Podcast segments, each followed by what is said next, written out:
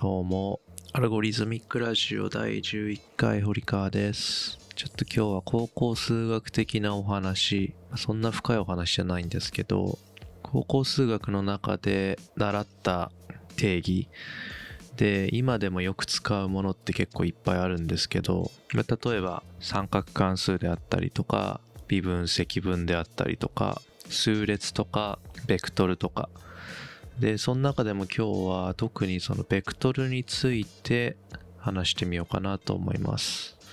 で、特に僕みたいに 3D のお仕事をしてる人、CG 系の人もそうでしょうし、ゲームもそうでしょうし、映像だって最近は 3D よく使いますし、建築もプロダクトも最近は 3D 系のソフトウェア大量に使う、使うと思いますし、そういった人たち全般的に多分ベクトルっていう概念は必須な考え方じゃないかなというふうに思います。で、ベクトル、単純にただベクトルっていうとなんかいろんな意味があるみたいで、まあ例えばその配列として配列のことをベクトルっていう場合もありますね。例えばオープンフレームワークスだと配列をベクトルで、ベクトルっていう名前で表現してた気がしますし、でも今回僕が言ってるベクトルっていうのは、まあ、そういうものではなくて、どちらかというとその、幾何学で使うベクトル、通称幾何ベクトルとか空間ベクトルとかそういう風に呼ばれるようなものです。で、まあ一体それがどういうものかっていうと、原理というか考え方としてはその矢印のことで、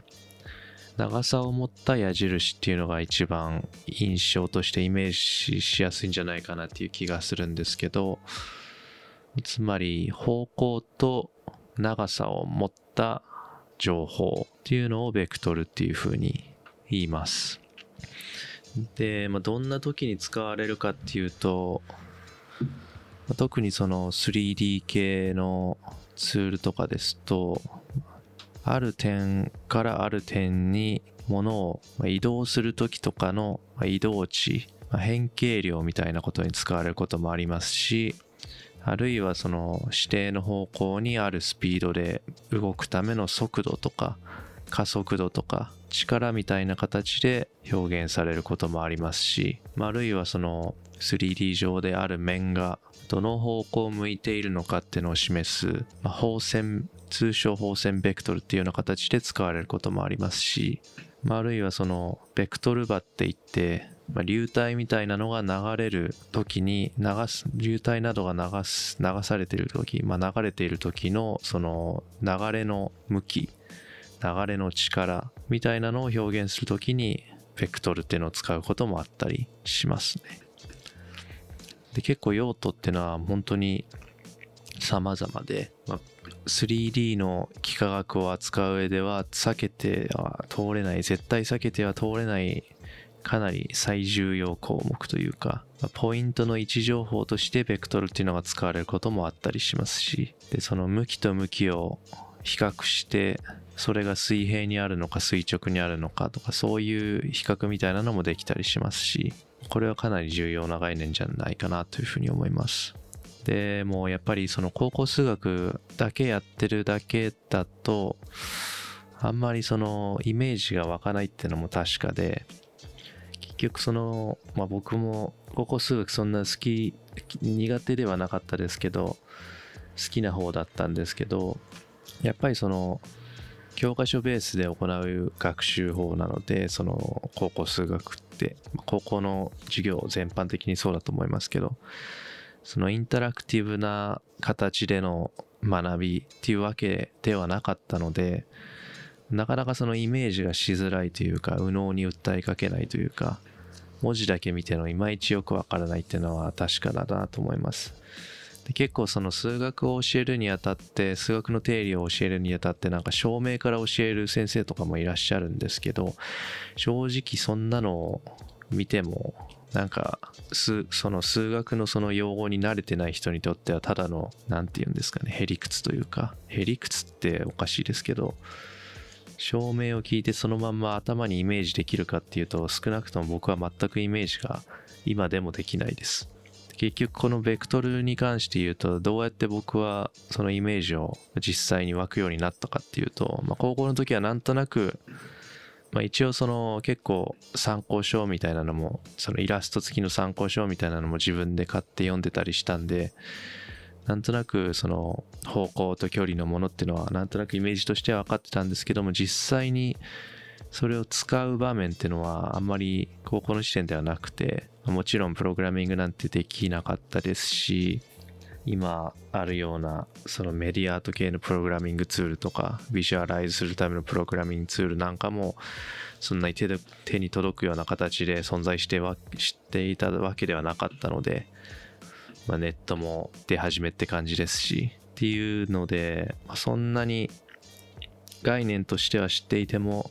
どう使っていいのかっていうイメージはほとんど湧いていなかったのが僕の高校時代です。で、大学に入って建築を学ぶにあたって、まあ、物理の授業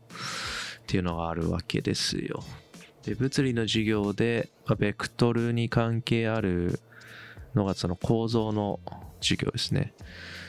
物理と構造の授業で、で、結構そのベクトルの扱う例っていうのが増えて、実際にそのベクトルっていうのを力として表現するときに力の表現をするときに利用するっていうのがなんとなく分かってきて、まあ、モーメントとか力のモーメントとかあるいは力をどちらの方向にどれぐらい力を加えると加速度と合わさって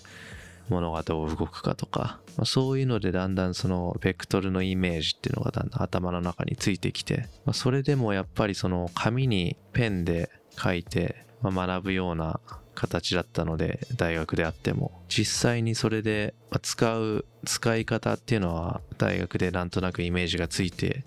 きてはいたんですがそれでもまだ自由自在に扱えるようになっていたかというとそうでもないっていう感じで。でいつ頃から本格的にそのベクトルっていうのを意識して使うようになったかっていうとどちらかというとアメリカに留学してからっていう気がします。特にその Processing の授業っていうのがあって、でそこで 3D のプログラミングを初めてやった時に初めて意識的にベクトルっていうのを使わないと物が移動できなかったりとか、えー、方向をつけて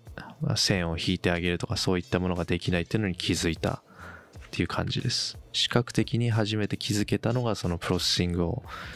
自分でプログラムを書いてベクトルを可視化した時っていう感じですね。まあ、その時に思思いました。なんでこれ早くやらなかったんだろうって。そんなリソース、そんなものがあることさえ僕は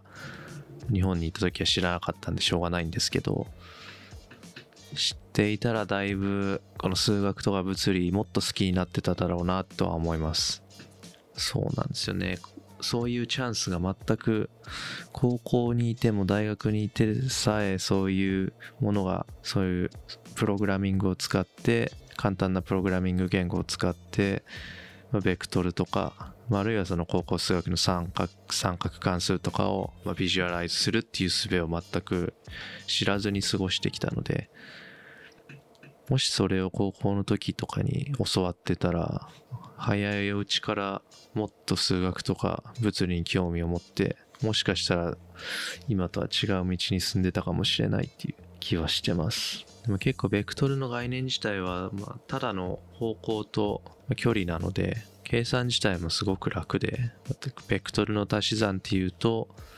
視覚的にも分かりやすくて2つベクトルがあったとしたら1つのベクトルを使ってまず1点から別の点に移動してその移動された点からもう1つのベクトルでもう1つのベクトルの方向に向かうっていうような感じ。で最終的に到達した点っていうのが足し算の結果向かわれる最終的なゴールっていう感じでそういうふうに視覚的に考えたらベクトルってすごく簡単なんですよね。で引き算も同じように考えることができるし矢印をただ反対の方向にするだけなので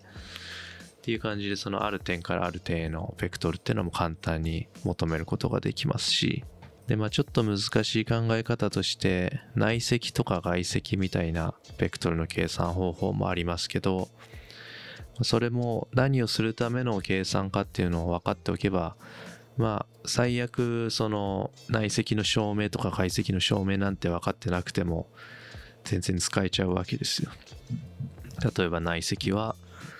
2つのベクトルの水平具合を計算するための関数みたいな感じで。1だったら水平な2つのベクトルは水平の位置にあるしマイナス1だったら逆の方向全く逆の方向方向180度逆の方向を向いてるっていうことになるし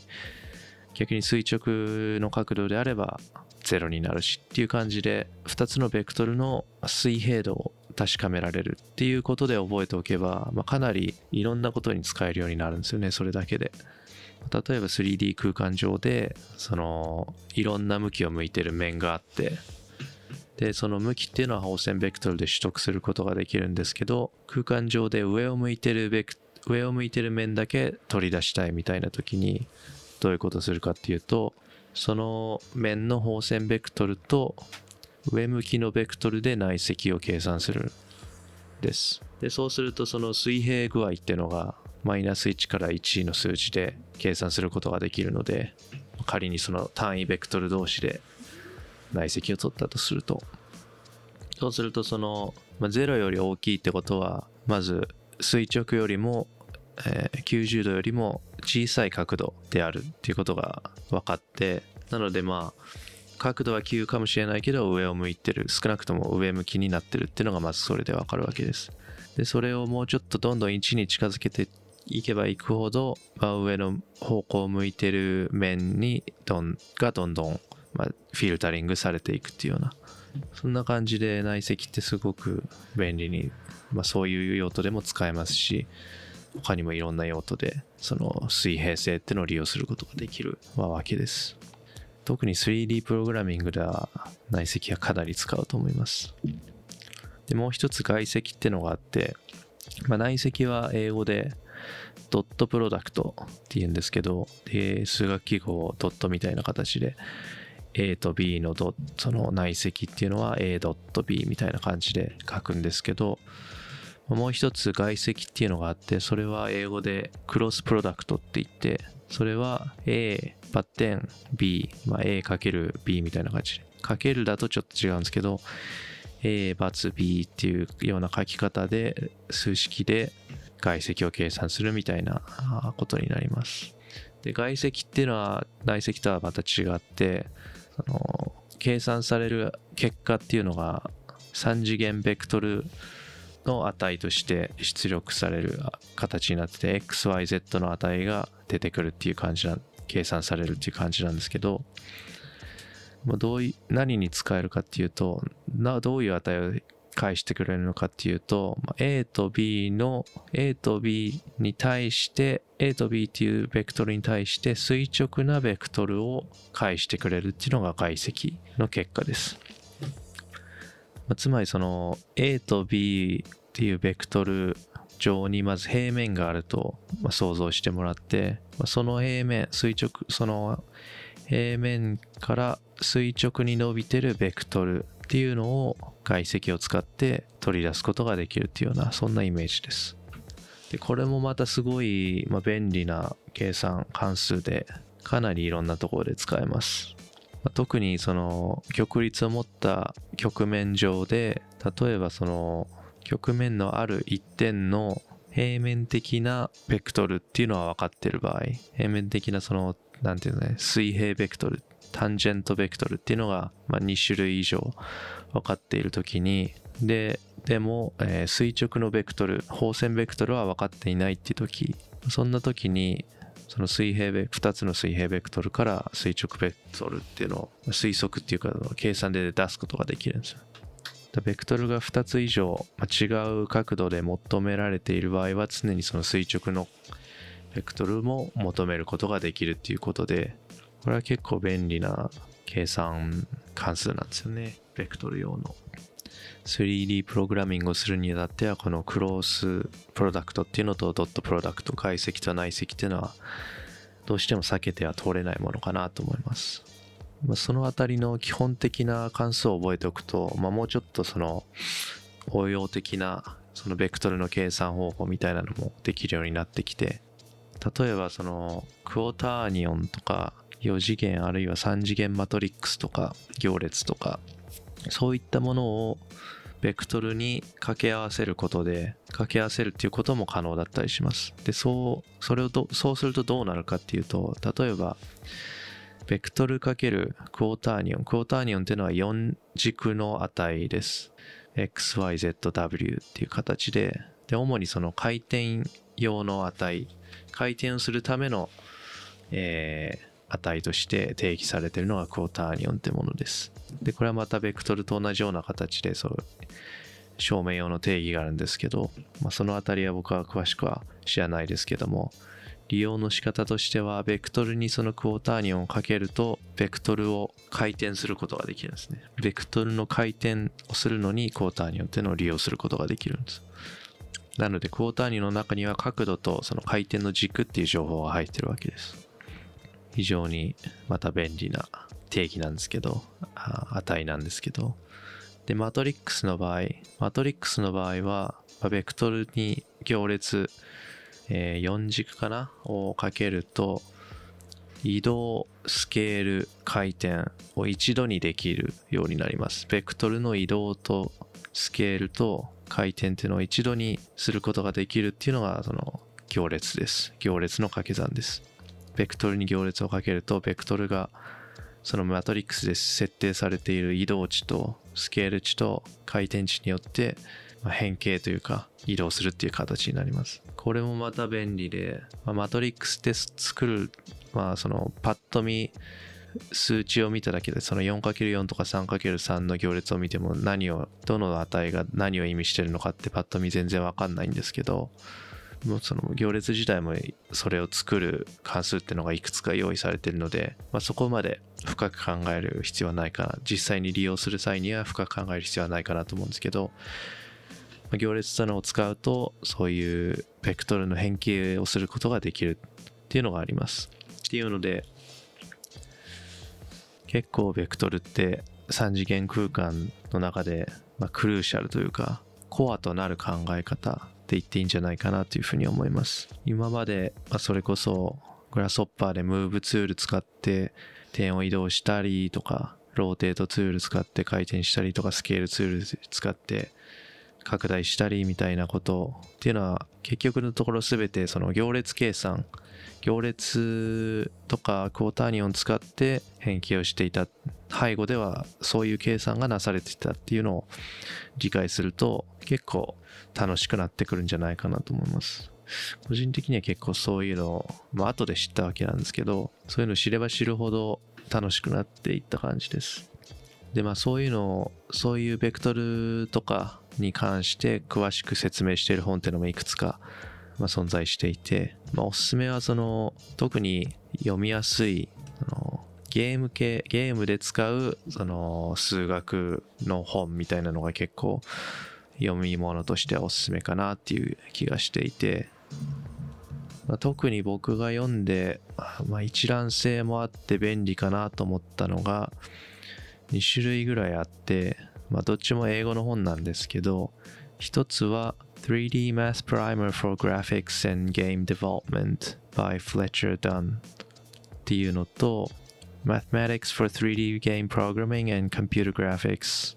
by Eric Lengel っていう2冊の本が結構その、まあ、ゲームとかコンピューターグラフィックスで利用するその数学を、まあ、網羅的に紹介していて三角関数とかベクトルとかマトリックスとかクォーターニオンとか今言ったようなものを網羅的に説明しててでそれをま具体的にそのグラフィカルにどういうものかっていうのを見せてくれているのでかなりその触りとしておすすめだと思います。その高校数学とか今までそんなにやってこなかった人でも結構いいんじゃないかなっていう気がしてます。で、最近はもうその結構ビジュアルベースのプログラミング、そのビジュアルノードベースのビジュアルプログラミングツールとかもいっぱい出てきて、